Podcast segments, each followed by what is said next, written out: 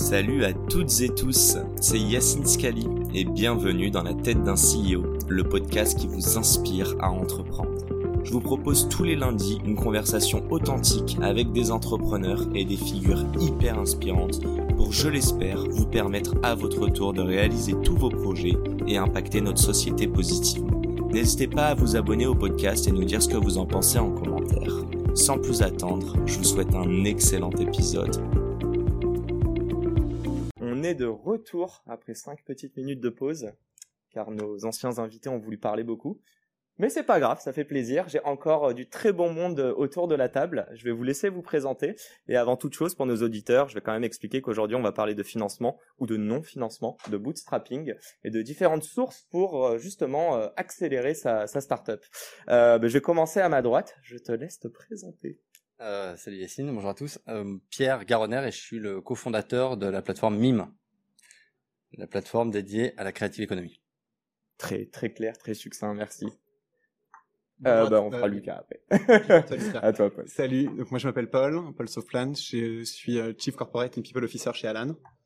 Et Alan, c'est on va dire le, le partenaire de santé de confiance des, des Européens et on, on, travaille avec deux piliers principalement. Un, la santé physique, pour lequel on a commencé une société d'assurance qu'on a créée en 2016, avec aujourd'hui plus de 300 000 membres. Dont moi. Euh, dont toi, félicitations. Plaisir. Euh, D'ailleurs, j'ai non. Je... et là, Et je suis vraiment en contact avec votre service client, mais on en parlera plus tard. et, le deuxième pilier, la santé mentale, le produit Alan Mind qu'on a lancé l'an dernier pour la santé mentale des salariés. Trop cool. Et, Et notre Lucas national. Donc Lucas, je suis un des cofondateurs de Caption Market, donc euh, la plateforme qui permet d'acheter et vendre des actions de start-up et de scale-up euh, françaises et européennes. Donc j'ai la chance de partager ce talk avec Pierre euh, et Paul. Donc je suis aussi client d'Alan, bien sûr, à titre d'entrepreneur. Et Pierre aussi. Et donc Parfait. avec Pierre, ça Ouais. fait un moment aussi qu'on qu'on on échange n'a pas eu de code promo avant. hein. Non, je Ah ouais, préfère merde. le dire. euh, après non plus. Ah ouais Je pensais que j'allais baisser ma cotise. Bon, ben, on- on va rester à 3 du coup. T'imagines la connexion? Nous, par exemple, on est sur Caption, MIME, on utilise la solution Alan. Pas mal. Et Incroyable. Par contre, vous, vous utilisez vend pas Mime. sur Caption du coup. Alors, tu me chambres là. Bon, on va quand même restructurer un peu ce talk. Non, pas, ça part pas mal. Allez, ben, je vous laisse discuter, les gars. Non, très très sérieusement, je voudrais poser euh, une première question. C'est simple. On va parler de financement, on va parler donc de levée de fonds, de bootstrapping, et euh, je sais pas si on va appeler ça du final- financement, pardon, alternatif. Euh, donc là, je te regarde plus toi, Lucas, mais je pense que ça reste de la levée de fonds, mais d'un moyen un peu différent que du VC. Euh, par qui on commence? Bootstrapping, levée de fonds, allez, levée de fonds classique. Ah, normal, après, on va aller laisser les euh, les, les ovnis euh, dans cet océan de VC. Donc, raconte-nous un petit peu, Alan. euh, Unicorn, j'ai envie de dire. Depuis quand? C'est si tu peux nous faire un petit paysage de levée de fonds et nous expliquer un petit peu comment et pourquoi vous avez dû lever des fonds et comment ça se passe une levée de fonds concrètement. Hyper clair. Alors pour le coup, donc je reprends effectivement le, le financement à l'ancienne avec la casquette d'assureur euh, papy, euh, puisqu'on a on a créé Alan en 2016 et on est dans une industrie qui est extrêmement intensive en capital. Pour avoir le droit de créer Alan en tant qu'assureur, il nous fallait déjà le régulateur le demandait avoir plus de 12 millions de fonds propres. Donc on a eu un tour seed qui était déjà de 12 millions backé par des VC et à l'époque un, un assureur euh, un assureur historique français qui était CNP Assurance. Alors, et qu'est-ce qui vous a baqué sur les 10 millions? Donc tu dis CNP. CNP Assurance, Partech. Ok, et c'est que de l'equity. C'est que de l'equity en dur. Donc 12 millions avant un produit. Hein. Avant le moindre, avant, avant tout produit, exactement. Bravo. Euh, qui était le, qui était le pari et qui était une des raisons pour laquelle ça faisait une trentaine d'années que ça n'avait pas été fait, de, de pouvoir avoir un assureur qui se crée euh, from scratch en France. C'était euh, un, un vrai défi pour nous de pouvoir à la fois embarquer les, les, les investisseurs et en même temps de pouvoir euh, se développer euh, sur cette base-là. Et, et ensuite, on a une deuxième raison qui fait qu'on a nous une obligation de levée de fonds assez significative. C'est un, on a un business qui euh, est assez décalé dans le temps. Quand on signe un contrat, il commence que l'année suivante. Donc pour le coup, il faut qu'on paye nos investissements entre temps, Donc tu as un besoin en fonds de roulement positif. qui est assez Tu dois avancer euh, de l'argent avant d'encaisser. Ok. Et le deuxième point majeur, c'est un besoin en capital. Dès que j'ai un nouvel assuré qui arrive chez moi, j'ai besoin de mettre de côté dans une caisse, on va dire 100 à 150 euros par assuré pour garantir que ma boîte est encore viable dans trois ans et que les gens peuvent nous faire confiance pour que je les rembourse quoi qu'il arrive. Donc le même principe que quand tu prends un prêt où tu apportes entre guillemets euh, une garantie quoi. Exactement. Et sauf que ça, je le fais sur chacun des utilisateurs qui vont arriver dès l'année prochaine, ce qui me, me- me conduit à des, à des levées assez significatives puisque notre série A qu'on a conduite en 2010 2017, si je ne te dis pas de bêtises, était de 21 millions d'euros. Et ensuite, on a relevé 40, 40, 175. Et on vient d'annoncer une levée de 183 millions qu'on a bouclé il y a trois semaines. Et si on parle juste de cette dernière levée, après ces gros montants, euh, c'est quoi le but d'aller lever euh, d'aussi gros montants? Par exemple, là, ce qui avoisine 200 millions, c'est l'intérêt et quel est-il? Trois choses. Un, donc financer et le besoin, on va dire, en fonds de roulement du business et la solidité du bilan. Ça, c'est hyper clair pour nous. Deuxièmement, nous permettre d'investir sur des produits qui sont assez long terme en termes de retour sur investissement. Je pense aux produits à landmine notamment et tous les efforts qu'on fait en termes de prévention. Nous, on est dans un business qui est la santé, donc qui, qui nous oblige à, à, à se dire, bon, ok, toutes les actions de prévention que je vais mettre en œuvre, peut-être qu'on va voir les bienfaits dans 4, 5 ans au niveau de l'état de santé de nos, nos, nos- de nos assurés. Donc pour le coup, ces financements-là, ils nous permettent, nous, de prendre des paris qui sont extrêmement long terme Mhm. dans les produits qu'on construit.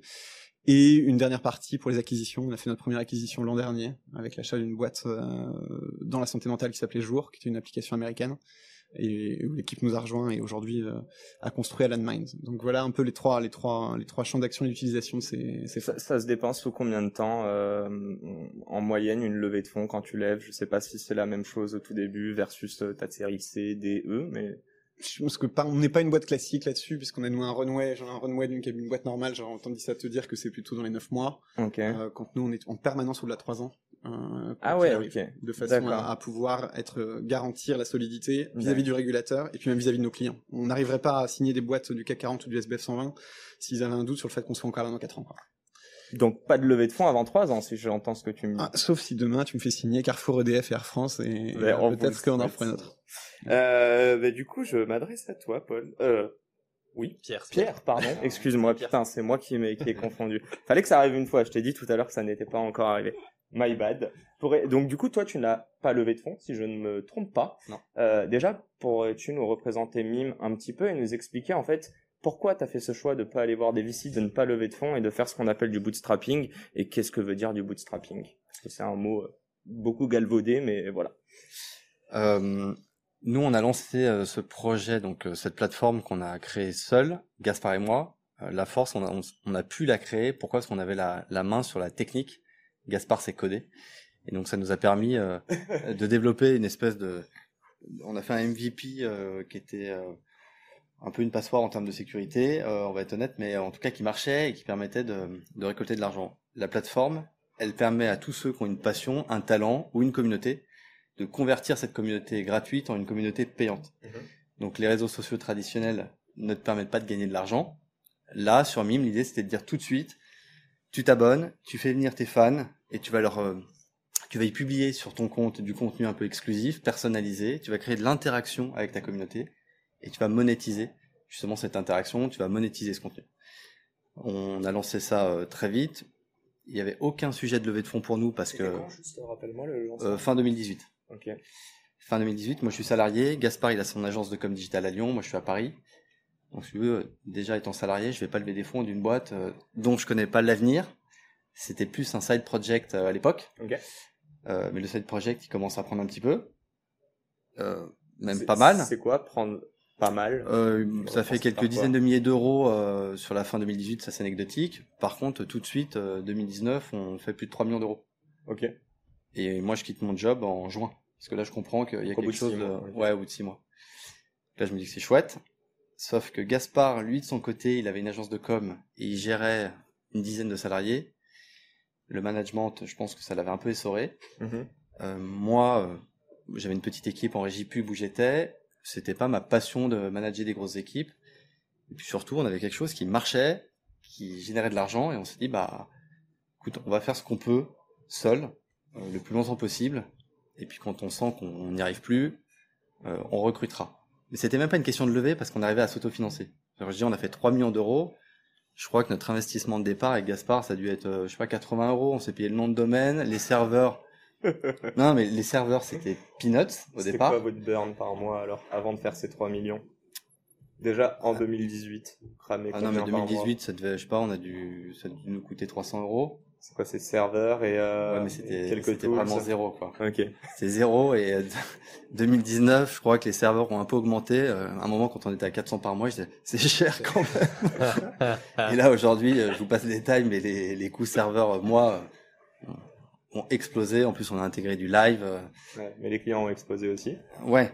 Et puis. C'est AWS qui doit être content du coup. Pardon? C'est AWS qui doit être content du coup. Euh, Ouais, ils euh, sont très contents. ou Azure. Ouais, je pense.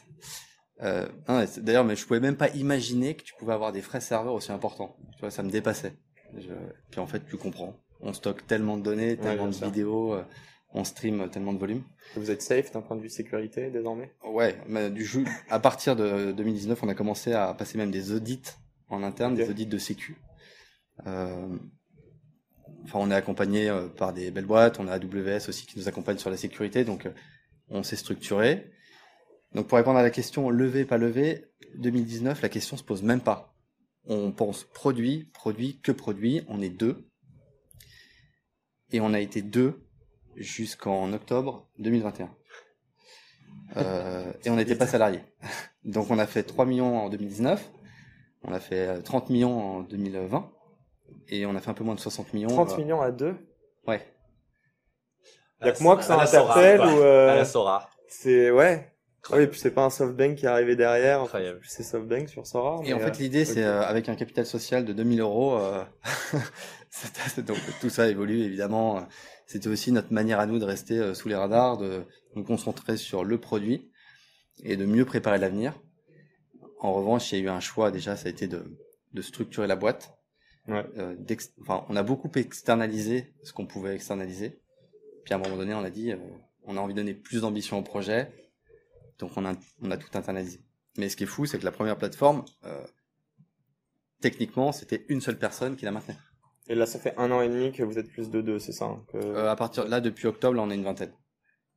C'est énorme. On est une vingtaine, et, et donc la question s'est posée. Là, on veut préparer une levée Ouais, pour euh, 2022, Ok. ça c'est sûr. Et donc là, l'objectif, c'est justement euh, de pouvoir. euh, on est très ambitieux sur l'avenir. Euh, la creative economy, c'est un marché de plus de 100 milliards en 2022. C'est monstrueux. Euh, Il y a de la place, largement. On est au tout début. On a trois ans d'expérience euh, sur cette industrie-là. On a appris plein de choses sur le paiement, sur la sécurité. Il faut être ultra rigoureux dans cette industrie-là sur ces notions-là. Le paiement, c'est clé. Parce que tu payes pas de la même manière en Allemagne, Mhm. que tu payes en France, que tu payes aux US. Il y a des solutions de paiement locales. Euh, tu n'utilises pas la carte bleue en Allemagne. Bon, ça, tu peux pas le savoir en 2018, euh, moi de mon côté. Mais tu l'apprends au fil du temps. Donc c'est un gros, gros sujet, euh, l'encaissement. Et, et donc là, aujourd'hui, on a envie de diversifier évidemment toutes les verticales. On a vraiment envie que cette plateforme soit adaptée à tous ceux qui ont un talent, tous ceux qui ont une passion et leur permettre de gagner euh, 300 euros par mois, 2000 euros par mois et pour certains euh, 200 000 euros par mois. Je, je mini question. euh, tu parles d'une prochaine levée de fonds. Est-ce qu'elle est drivée justement par euh, Alors, tu dis que le marché est grandissant, oui, mais je crois qu'il y a quand même des compétiteurs qui naissent au quotidien, Ouais. une value proposition assez similaire à la vôtre. Euh, comment vous vous différenciez? Est-ce que vous comptez sur cet argent pour ajouter peut-être des features sur votre produit, ou alors carrément, je sais pas si ça allait à l'international euh, Tell us. Bah souvent tu parles de levée de fonds pour aller à l'inter, donc ça a plus, plus trop de, Oui, de bon. saveur parce que tout le monde le fait. Euh, en l'occurrence, nous oui, puisqu'on a quand même euh, près de 80% de notre chiffre qui est drivé par la France. Donc ça laisse présager euh, un gros gâteau à aller chercher aussi à, à l'inter. Il y a de la concurrence, mais pas trop. Il y a beaucoup de copycats qui se sont lancés euh, depuis 24 mois, mais euh, il y en a pas beaucoup. Il y en a beaucoup qui se sont cassés les dents par manque, je pense, de, de rigueur, par manque de savoir-faire technique, vraiment. Et puis il y a des gros, il y a des grosses plateformes. Alors les gros concurrents, il y a les réseaux traditionnels que vous connaissez tous, euh, Twitch, euh, TikTok, Snap, Facebook, Insta, Twitter, tous, ils ont commencé à lancer des features pour mieux redistribuer la richesse, la valeur aux créateurs, qui était un vrai sujet. Nous, c'était notre parti pris, pas de publicité depuis Mhm. le début, et d'être le plus équitable possible. Et puis après, il y a d'autres concurrents.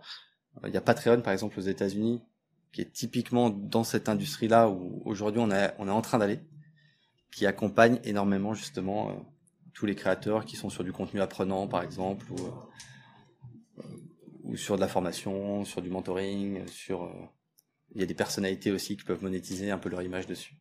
Ok. Et pour le coup, on a le droit de poser une ou deux questions Eh ou ben, pas Ou c'est vraiment que pour toi et on prend tu- ton rôle Tu, tu sais quoi, Lucas? J'allais littéralement dire, n'hésitez pas à rebondir si vous avez des questions. Donc vas-y. Ça me fait moins de taf. C'est nickel. On est content, putain. Euh, tu penses que c'est hyper important, Pierre, justement, ce rôle de d'éduquer, de former les créateurs de contenu pour que eux aussi s'améliorent, que du coup ils gardent leur audience, qu'ils soient potentiellement plus qualitatifs aussi sur ce qu'ils peuvent proposer, qu'ils sortent un peu de leur sweet spot euh, éditorial pour aussi aller ailleurs. C'est quelque chose de vraiment important pour toi et que vous allez intégrer chez vous ou c'est un nice to have pour eux? Moi, je pense que la plupart des créateurs savent le faire. Alors, les accompagner, il faudra qu'on le fasse et on le fera parce qu'il faut aussi les séduire, ces créateurs, parce que c'est ce qui va générer du, du volume d'affaires. Mais globalement, sur les plateformes actuelles, ils le font, ils savent le faire assez bien. Maintenant, il faut les éduquer sur le fait qu'il y a des alternatives aujourd'hui qui redistribuent mieux la valeur.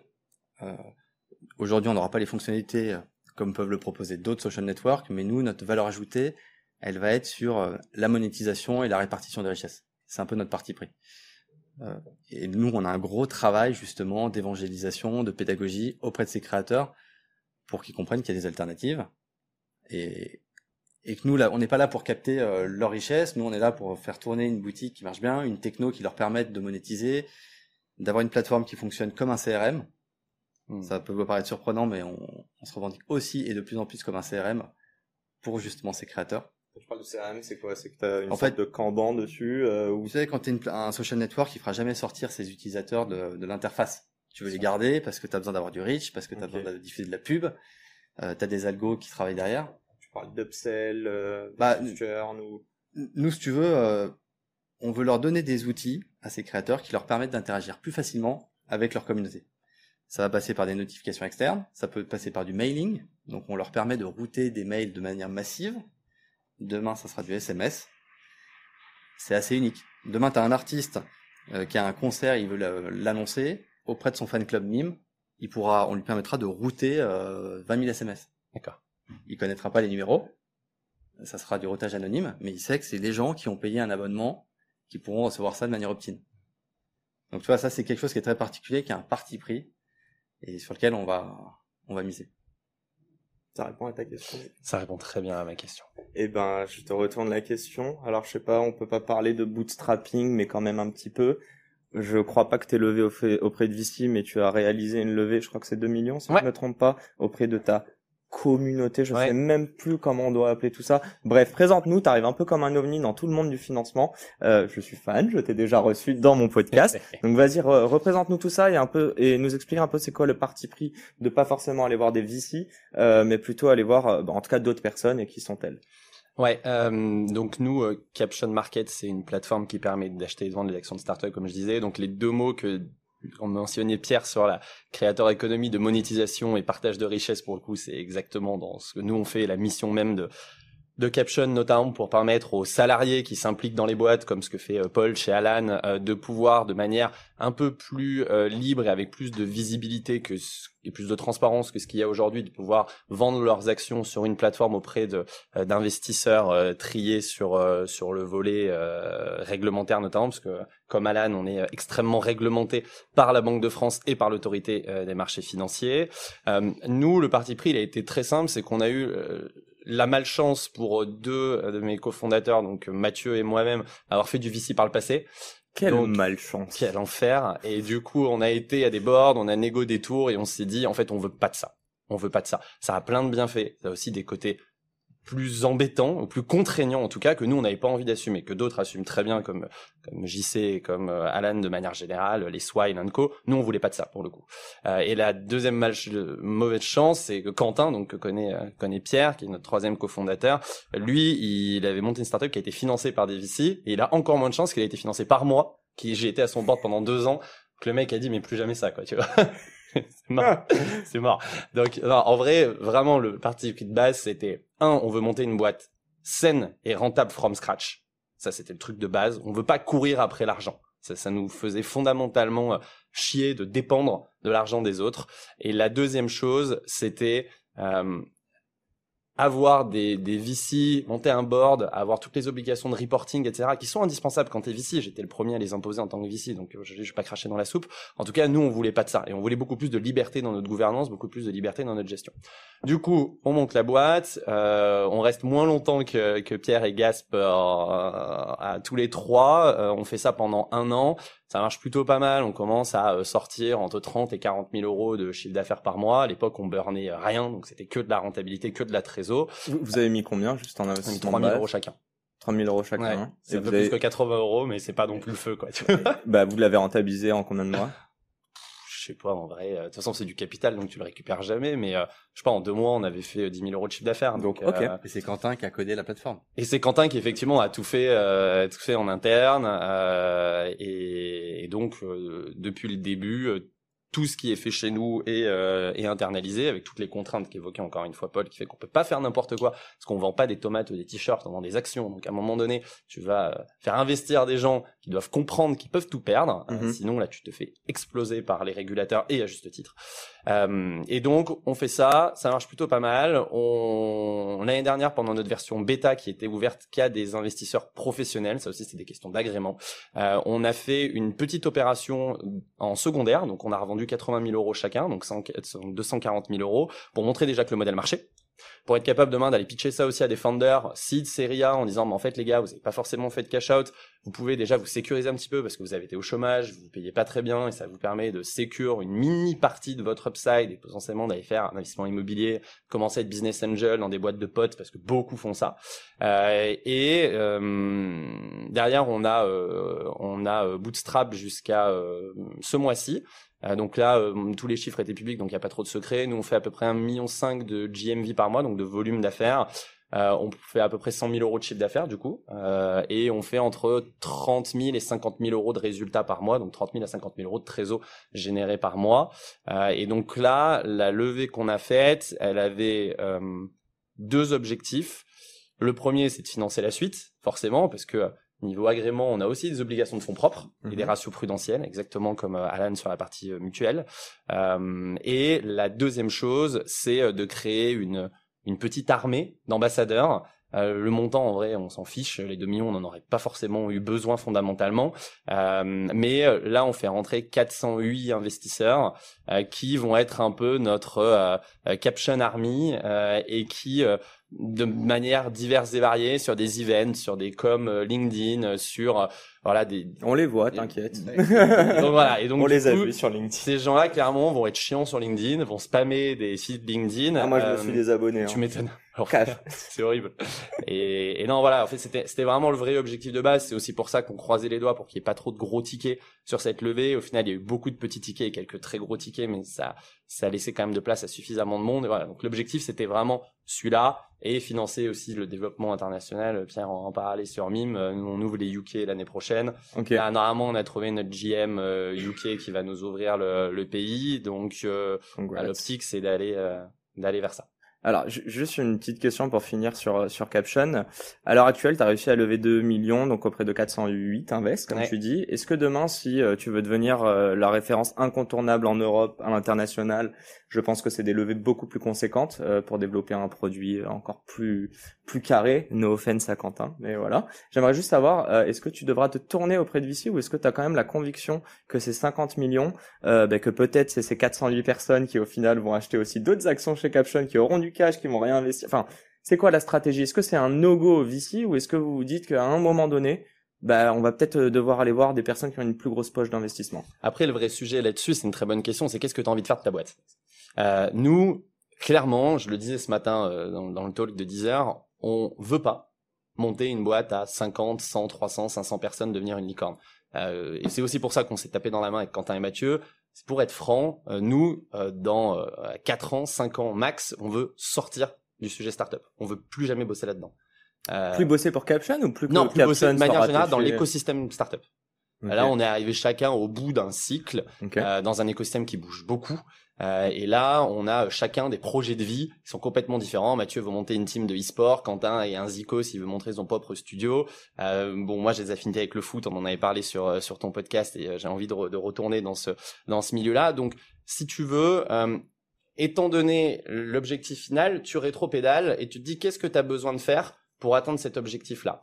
Est-ce que tu as besoin d'aller lever 183 euh, millions comme Alan euh, pour aller défoncer l'Europe et arriver à cet objectif-là? Peut-être. Est-ce que tu as besoin de lever 10 millions pour aller planter ton drapeau dans deux trois pays qui sont assez stratégiques en Europe notamment pour demain pouvoir euh, créer l'intérêt d'acquéreurs potentiels, que ce soit des Goldman Sachs, que ce soit des Bitpanda, que ce soit des, des banques un peu plus un peu plus traditionnelles. Mm-hmm. Et nous, si tu veux, on est plutôt dans cette idée-là. Et on a cette culture-là du bootstrapping, de pas jeter l'argent par les fenêtres. On recrute que des seniors pour le coup. Pour l'instant, c'est la c'est la politique. Euh, donc, on pense qu'aujourd'hui, avec ce qu'on a levé là, le fait qu'on génère de la trésor euh, tous les euh, tous les mois, le fait que c'est beaucoup plus facile du coup d'aller se financer auprès de banques, etc. Parce que tu es sur un modèle rentable, donc ça les détend parce qu'ils savent que tu vas leur, rembourser leur crédit. On pense qu'avec cette levée, on peut atteindre l'objectif final. Et si on doit lever, euh, forcément, il y a des VC qui tapent à la porte, comme souvent, parce que c'est quand même ton taf en tant que VC de, de, de, voir les boîtes qui sont sur des sujets un peu topiques et il semble qu'on soit sur ces sujets-là. Mhm. On va pas se fermer la porte, mais on croit énormément au financement communautaire. Et aujourd'hui, on a 17 000 inscrits, 6 000 qui ont passé leur KYC, parce que la KYC est hyper stricte, parce que lutte anti-blanchiment, contre le financement du terrorisme, protection de l'épargnant. Enfin, c'est l'enfer à passer, comme quand on va un compte à la banque. J'ai pas réussi à la passer. Tu m'étonnes, voilà. Mais moi, c'est un problème technique, hein. c'est pas que j'ai des problèmes de blanchiment. je crois que du coup, ils se sont dit, le mec, il fait 30 millions d'euros de chiffre d'affaires, il se paye pas, pas à passer, ça me, ça me... Non, mais c'est l'enfer, en vrai, c'est l'enfer. Et, euh, et à côté de ça, donc, t'as 400 personnes qui ont investi. Donc, target fin d'année, 50 000 utilisateurs. Je sais pas si on y sera, mais en tout cas, tout ça pour dire que la le grossissement de la taille de ta commu fait que quand tu levais deux aujourd'hui avec 6000 personnes inscrites, quand demain t'en auras 50 000, bon, j'exagère, tu fais pas x5. Oui, mais proportionnellement. Et voilà, proportionnellement, t'arriveras et puis tu seras plus gros, tu auras plus de métriques, tu auras plus de use case, donc par nature, les gens seront aussi plus enclins à investir. Donc, si on doit en refaire une, on pense qu'on la fera en commu. Euh, et si on doit faire rentrer un VC, je leur ai dit texto, donc il n'y a pas de secret, le seul qu'on ferait rentrer, c'est BPI. Parce que ça a une notion de standard sur le marché. BPI investit dans tous les fonds de VC et ils sont neutres. Il y a pas de, y a pas de, si tu fais rentrer Partech, demain tu as une boîte d'Alven chez toi, ça leur fait chier. Demain tu fais rentrer euh, une boîte de ouais, les mecs d'Axel, ça leur fait chier. c'est, c'est, c'est, enfin, en tout cas, c'est notre vision. BPI, à ce côté, ils sont de partout. Donc, du coup, tu as une neutralité qui est un peu différente. Euh, ok, je pense pouvoir parler pour euh, notre audience, mais on a bien compris la différence entre vous trois. Euh, j'ai une question qui est hyper basique pour tout le monde, mais en fait, euh, c'est compliqué parce que j'ai l'impression que vous êtes même pas posé la question, quoi. Enfin, toi, ça fait partie de ton ADN. Alan, c'est en fonction du capex. Et toi, concrètement, tu t'es jamais posé la question. Tu t'es dit, je me lance tête baissée, et au bout d'un moment, tu as eu de l'argent qui est rentré, et voilà. Mais la question, c'est, si demain vous vous adressez à des personnes qui sont encore en phase d'idéation, qui essayent de valider leur value propre, euh, donc qui vont essayer aussi de limiter des dépenses, et par ailleurs d'autres personnes qui vont se mettre dans la, tête avant même de valider une value propre que l'objectif c'est d'aller lever des fonds. C'est quoi les bonnes questions en fait à se poser quand vous êtes à zero et se dire qu'est-ce que je dois faire et quelle est la source de financement pour aller accélérer par la suite? Est-ce que c'est carrément une question que tu dois te poser since day one ou pas? Euh, Là, je vous laisse la parole. Euh, qui veut se lancer dans le bain? Je peux, je peux prendre rapidement de la manière dont nous on l'a abordé. Je pense que le, enfin, ce qu'a dit Lucas et, et je, je, rejoins complètement ce qui a été dit. Hein. Il y a aussi une question de, de très focus sur ton produit avant tout, te dire ok, est-ce que comment est-ce que j'obtiens des signaux extrêmement rapidement de ça marche, ça marche pas? Euh, je sais que c'est paradoxal parce qu'en 2016, quand on lève 12 millions sur un PowerPoint, c'est juste complètement dingue en termes de seed. Mais in fine, c'était ça en fait. C'était simplement une espèce de capacité pour nous à, à, à, avoir le droit de rentrer sur ce marché. C'était un ticket d'entrée plus qu'autre chose. Et ensuite, surtout, on ne touche rien. On était cinq salariés parce qu'il fallait quand même boîte d'assurance mmh, régulée, il fallait qu'on ait des compétences qui soient montrées. Cinq salariés, nos deux fondateurs, et pendant 18 mois, on est resté avec cette même équipe.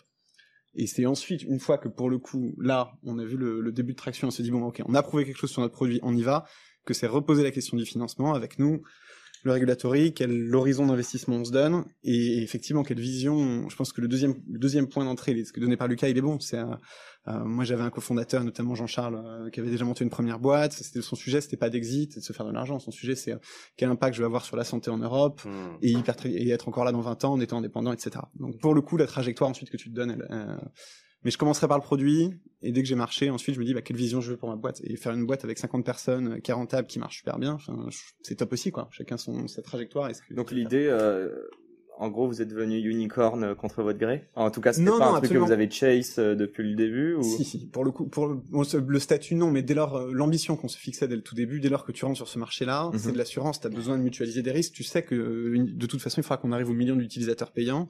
Quand tu as un million d'utilisateurs qui payent 500 euros par an chacun, bah, faut t'as un statut d'unicorn, quoi. Hmm. Ok. De fait. Pierre, tu es Non, mais de la même manière, en fait, nous, si c'était, on n'est pas si naïf que ça. C'était, euh, tu vois, c'est ce que tu disais, Lucas, c'est que du moment que t'as des gens, euh, t'as un board ou que t'as des fonds euh, qui investissent chez toi, t'es plus libre. Euh, et nous, c'était absolument pas ce qu'on voulait. Mais Alors nous, c'était un peu double, c'est-à-dire qu'on voulait être libre sans fonds et sans salariés. En tout cas, pendant un temps. C'était un peu particulier. Mais ça, on a Le pu se beurre, l'argent du beurre, c'est... Ouais, mais bon, la preuve, c'est que ça a un peu fonctionné. Mais on a vu les limites, dans Mhm. les... mais on a pu quand même fonctionner comme ça pendant plus de deux ans. C'est quand même assez fou. Et nous, ça nous a permis. Mais, mais je pense que chaque, euh, chaque expérience est complètement. Tu vois, elles sont toutes différentes. Euh, nous, on l'a fait parce qu'on avait aussi des vies privées euh, qui étaient particulières. Lui, euh, Gaspard vit à Lyon, moi, je vis à Paris. Donc, euh, il y avait des choix. euh, Où est-ce qu'on centralise l'activité Si demander des salariés, où Lyon, Paris Pourquoi Paris Pourquoi Lyon euh, moi, j'avais une situation personnelle particulière, Gaspard aussi, donc on voulait être content à personne et on s'est rendu compte que ça marchait. Donc pourquoi aller tout de suite lever, sachant qu'on voyait l'attraction et la croissance qui était à l'époque, elle était exponentielle. Mm. C'était c'était pas une droite, hein, c'était. Donc là, bon, on se dit mais pourquoi aller se mettre des du poids au-dessus des épaules supplémentaires en essayant de lever. Euh, en plus, on était dans une activité qui était un petit peu euh, dite à risque. C'est comme tous les produits quand tu les lances. Tu, tu prends le Minitel, tu prends Dailymotion, tu prends, bref. Quand tu as des nouvelles industries comme ça qui sont préemptées par des acteurs, euh, tu peux aussi très vite avoir aussi des, des early adopters qui font pas forcément l'unanimité. Et on a dû composer avec ça. Hmm. Euh, que ce soit parfois dans la télé-réalité ou dans le modeling. Je le dis parce que c'est une vérité. Nous, on a dû contrôler tout ça chez Mime. Donc, on s'est dit, nous, ce qu'on veut faire, on sait où on va aller en revanche.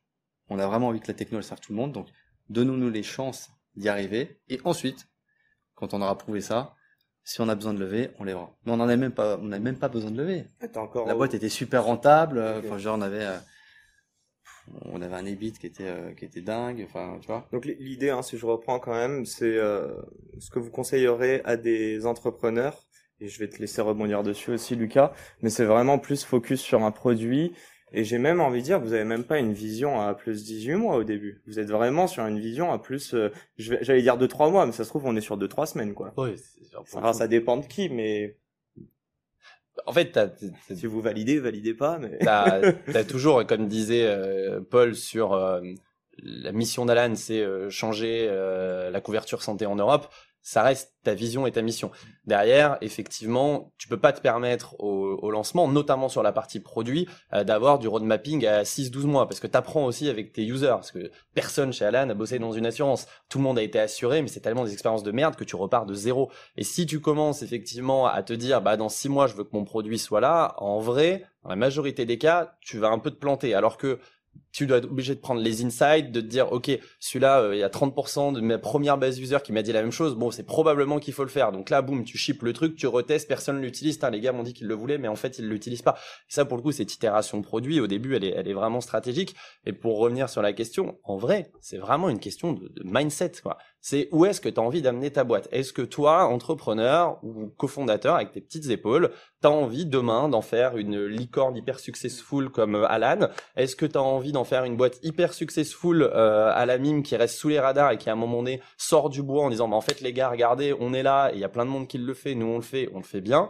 Euh, est-ce que tu es euh, tu as envie de gérer demain euh, 400 personnes, 500 personnes, de recruter le mid-management qui doit, le, qui doit le faire, de faire quasiment plus que du reporting et du RH et quelques sujets, sujets stratégiques Est-ce que tu as envie de continuer à faire un peu d'opérationnel sur certains sujets que tu kiffes, euh, du sales, du market, du product, de la tech, etc. etc. Donc j'ai envie de dire que c'est plutôt qu'est-ce qui toi va t'éclater quelle valeur tu as envie de défendre sur le marché, quelle mission, quelle vision?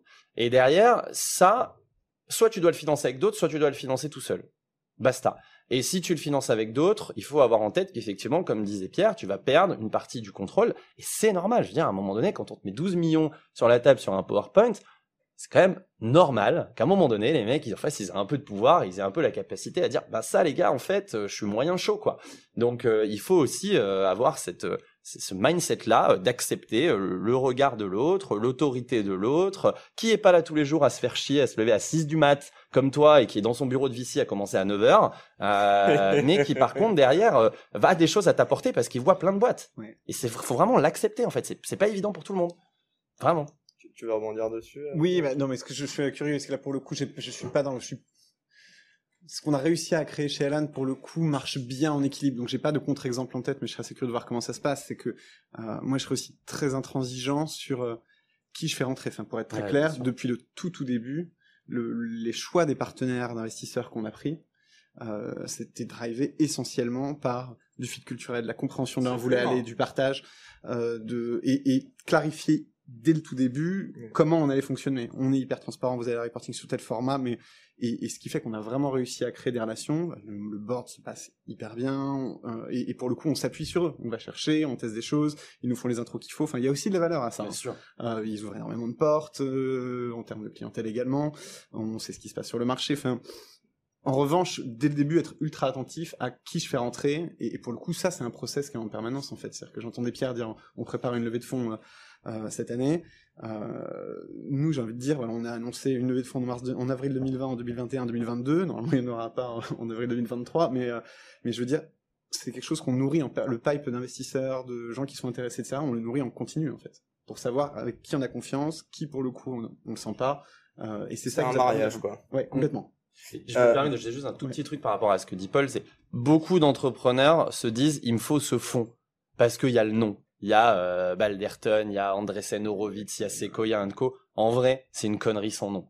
C'est une connerie sans nom parce que, comme dit Paul, c'est avec la personne que tu dois t'entendre parce que c'est elle que tu vas appeler pour préparer le board et être sûr qu'en fait ça va bien se passer, qu'il va comprendre ce que tu vas vouloir amener et que peut-être il va t'aider vis-à-vis d'autres co-invest qui vont peut-être pas forcément comprendre et qui vont être relous. C'est lui que tu vas appeler demain quand t'as ton head of sales qui va claquer la porte en disant bah en fait je me casse parce que j'ai été débauché par euh, Amazon ou je sais pas quoi. Donc faut vraiment avoir un fit mais one to one. Le fond, l'étiquette, tu t'en fous vraiment. Et, c'est malheureusement comme euh, en politique, en présidentielle, tu votes pour la personne, tu votes pas pour le parti. Tu échangerais les, les cartes de parti, les mecs voteraient toujours pour la même personne parce qu'ils veulent que ce soit cette personne-là qui soit à la tête du truc.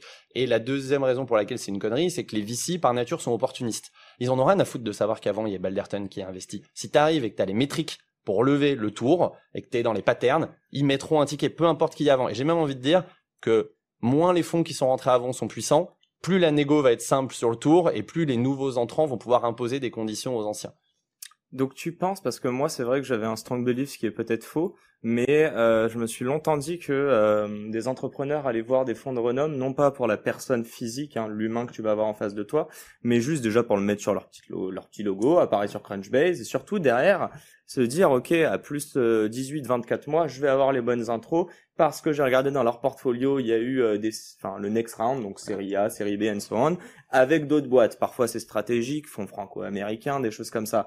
Euh, déjà, si je rejoins ce que tu, tu dis, Lucas, selon toi, c'est, enfin, cette stratégie est une connerie et c'est même pas prouvé par A plus B que euh, c'est quelque chose qui va marcher. Je pense que ça marchait avant, quand euh, les deals étaient très private, que tu Mhm. les avais beaucoup par network. Aujourd'hui, c'est tellement la guerre que n'importe qui peut avoir un rencard avec Andresen Horowitz. Tu prends Mime avec les métriques qu'ils ont, le business qu'ils font. Demain, ils contactent sur LinkedIn quelqu'un qui bosse chez Andresen. Ils auront un meeting. Ils ont déjà été contactés. D'ailleurs, la mais confirmes c'est marrant parce qu'on a été contacté il y a un an et demi justement. Il y a eu, on a eu quelques prises de contact avec des fonds. On n'était pas dans la démarche. Dont Andresen non, mais de toute façon, je te dirai pas. Je ne dirai rien, monsieur. Euh, mais on- a été euh, ultra déçus de la manière. Enfin, tu vois, typiquement, c'est ce que tu évoquais. on avait des, des KPI qui étaient vachement bons. Tu vois, c'était assez séduisant. La croissance, ça devait un peu exciter aussi tout le monde. Bon, nous les premiers, mais sauf qu'en face, on avait des, des gens qui qui maîtrisaient pas notre business. Et en fait, la chance qu'on a, c'est que c'était à eux de se vendre plus que nous. Bon, j'exagère un peu et de manière très humble, hein, je dis ça, mais on n'était pas demandeurs. C'est venu un peu par opportunité. Donc du coup, on a laissé euh, sans suite. Mhm. Et là aujourd'hui, bah, on a eu raison de laisser sans suite parce qu'on a eu le temps de, bah, de continuer et là de se dire, bah, je dis pas qu'on fera le choix, mais on, tu vois, on pourra plus facilement dire, euh, on a envie de s'orienter vers ces fonds-là ou, euh, ou vers ces privés-là parce qu'ils peuvent nous apporter plus, parce que pour plein de raisons, parce qu'il peut y avoir des synergies business avec d'autres, euh, boîtes qui sont chez eux. euh, qui sont dans ce secteur-là. Voilà. Et puis tu, tu lèves, si je comprends bien, euh, je pense qu'il y a encore beaucoup de boîtes qui se lancent aujourd'hui ou qui se sont déjà lancées et qui courent après le statut de licorne. Euh, tu t'en fous toi? Euh, le statut, je m'en contrefous là. Donc l'argent ne te permet pas parce que non non mais c'est hyper intéressant. Tu parlais d'avoir euh, de changer un petit peu le, le pouvoir de négo. Euh, je pense que les VC en fait se battent tous les mêmes deals et donc du coup l'entrepreneur se retrouve avec euh, plein de personnes qui viennent le draguer et donc du coup il va toujours monter la valo au plus haut et derrière il va se retrouver à jamais réussir à lever le tour d'après parce que la valo est déjà trop haute etc. Donc il y a toujours un juste milieu. Et moi je me dis ces personnes-là sont quand même à la recherche de du statut de licorne. Euh, on en a parlé, vous c'est particulier, Caption est assez clair dessus. Et euh... c'est un petit problème technique. euh, c'est pas moi.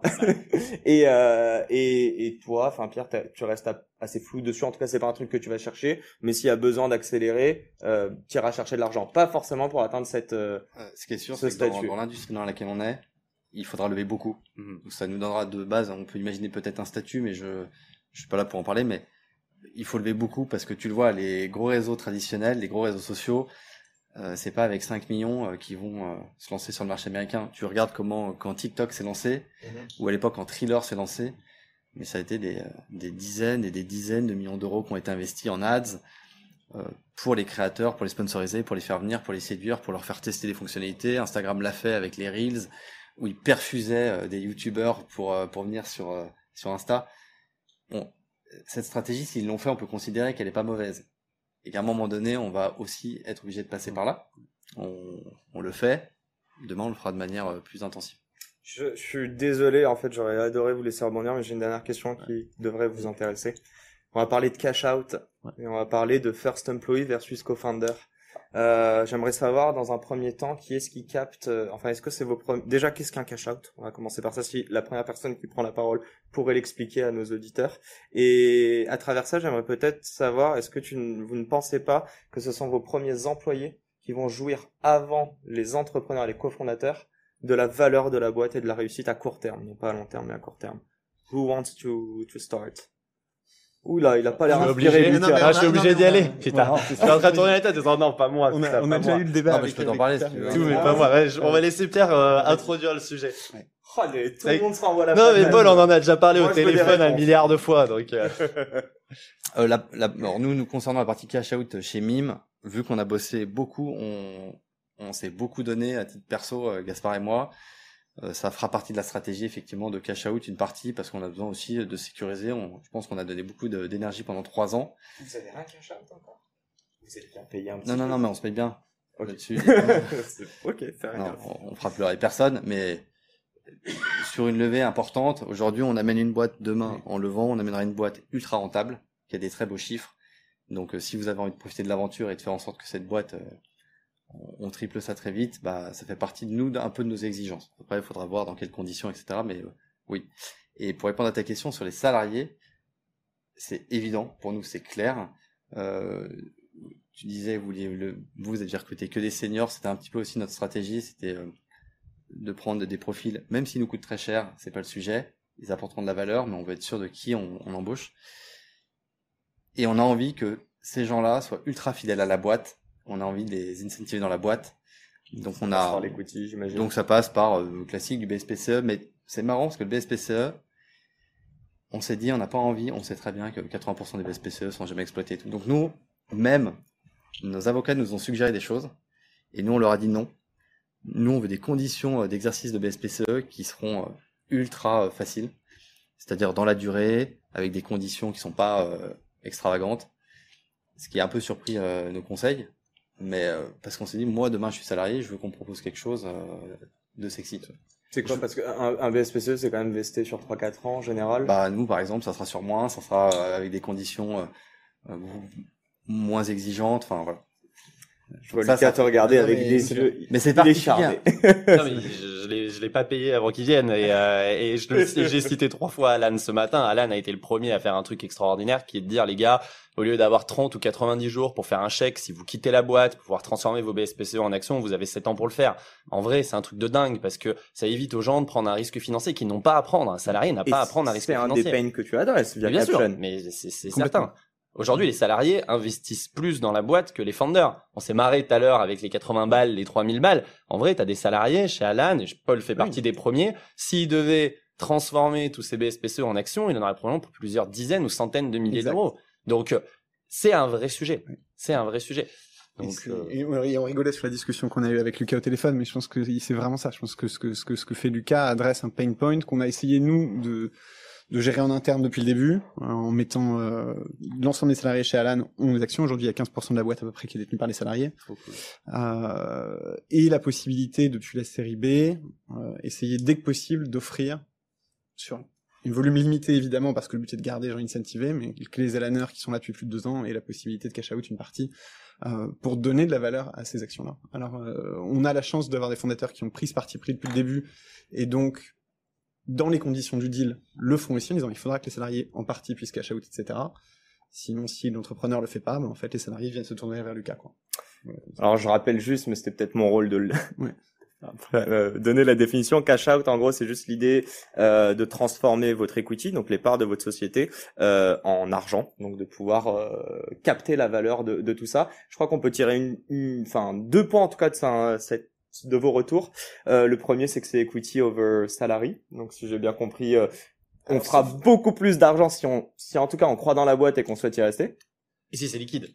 Et si c'est liquide. J'en ai un paquet de gens qui sont millionnaires en papier, mais euh, bah, le papier, t'en fais pas. et là, ça implique le deuxième point. Je crois qu'on a une boîte qui est en train de ramener de la liquidité sur ce marché. Paraît-il. Paraît-il. Tu voulais dire un truc, Paul, ou pas? Non, après, c'est la, equity versus salary. Pour le coup, ensuite, Pierre a répondu à ta question. Si t'as si as les métriques de mime, tu peux te permettre de payer tes gens très très bien à un point que t'es pas forcément obligé de leur donner énormément d'equity. Mais en même euh, temps, tu l'as dit, tu perds un peu d'engagement de tes. Euh, donc il y a un juste milieu toujours à trouver. C'est ça. Et puis après, en, vrai, il y a un sujet de fond à adresser. Euh, c'est la façon dont on distribue les BSPCE. Il y a, il y a un vrai sujet aujourd'hui, c'est que les distribue, les BSPCE, pardon, les distribuent one shot. On te les file une fois, peut-être qu'on t'en réattribue, d'ailleurs tu les vestes pendant 4 ans. C'est cool, mais ça veut dire qu'au bout de 4 ans par exemple, ou de 3 ans, derrière tu as vesté 100% et t'as pas forcément eu un autre plan. Donc si tu viens notamment sur des tours chez Alan ou sur Caption, euh, tu vends 100% de ce que tu as, bah ouais, t'es moins incentivé, forcément, t'as plus d'equity. Donc l'idée, c'est peut-être de se dire comment on peut distribuer les BSPCE de manière un peu plus intelligente et collée à ce qu'ils font dans les grands comptes, en mhm. compte, pardon, en filant tous les ans. Tu les vestes sur un ou deux ans, par contre, parce que t'en files tous les ans, et en fait, la personne a toujours un incentive à rester. Et si à un moment donné elle part, c'est pas je pars en prenant tout, c'est je pars, mais c'est un trade-off parce que je sais aussi que je vais perdre ce que j'ai pas encore vesté parce que je veste en permanence. Et en fait, il faut peut-être se reposer cette question-là. Malheureusement, il n'y a pas assez d'avocats, je trouve, qui mettent cette question au cœur du sujet. Mais pour les boîtes, je trouve que ce serait vraiment cool en vrai. Et je fais, et là, je vais, faire ma pub, mais je vais reprendre ma casquette de people officer chez, chez Alan. Je, Lucas disait qu'on était très fiers d'avoir dès 2016 poussé à ce que les BSPCE en termes de vesting durent enfin en termes de en termes de conditions d'exercice, puissent se faire sur plus de 7 ans et changer le standard sur le marché français. Je sais qu'il y a beaucoup de boîtes maintenant qui ont, qui ont énormément allongé. Et, on a au mois de mars 2022 changé notre modèle d'equity de façon à, à, couper cette, distribution one shot et on est passé en yearly basis pour tous les salariés de façon à justement garder les, les gens en permanence incentivés mais quand, même quand ils sont là depuis 5-6 ans. Donc j'espère qu'on va c'était un nouveau modèle euh, comme Pierre, comme Lucas le souhaite. Voilà. Et, là, et un point parce que s'il y a des entrepreneurs qui peut-être regardent, hein. il y a des alternatives au BSPCE. On a découvert ça beaucoup plus lean d'un point de vue juridique et qui font le taf et qui permettent vraiment d'inclure justement les salariés là-dedans et de, de repartir avec un peu d'argent euh, si les conditions par exemple euh, de chiffres sont atteints si euh, il y a pas mal de choses à... j'ai dit qu'on a découvert ça il y a il y a quelques semaines on a découvert une boîte qui s'appelle Futures par exemple aujourd'hui d'ailleurs. bon bah voilà. Tu vois je les connaissais pas. Bon. en fait on trouve ça top. Et c'est aussi une manière de, de pouvoir mieux inclure les salariés de la boîte. Parce que le BSPCE c'est sympa mais aussi c'est chiant à mettre en place donc et on n'y comprend pas toujours tout, mais du coup j'invite tous nos auditeurs, euh, s'ils veulent en savoir plus, soit vous contacter, soit aller voir tout euh, le matériel qu'il y a sur Internet notre podcast, mais je suis sûr qu'il y en a d'autres.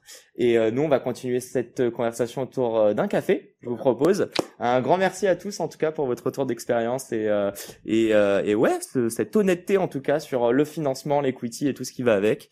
Et on se retrouve avec les autres dans environ une à deux heures. Je vais revoir mon planning. Voilà, merci, à tous.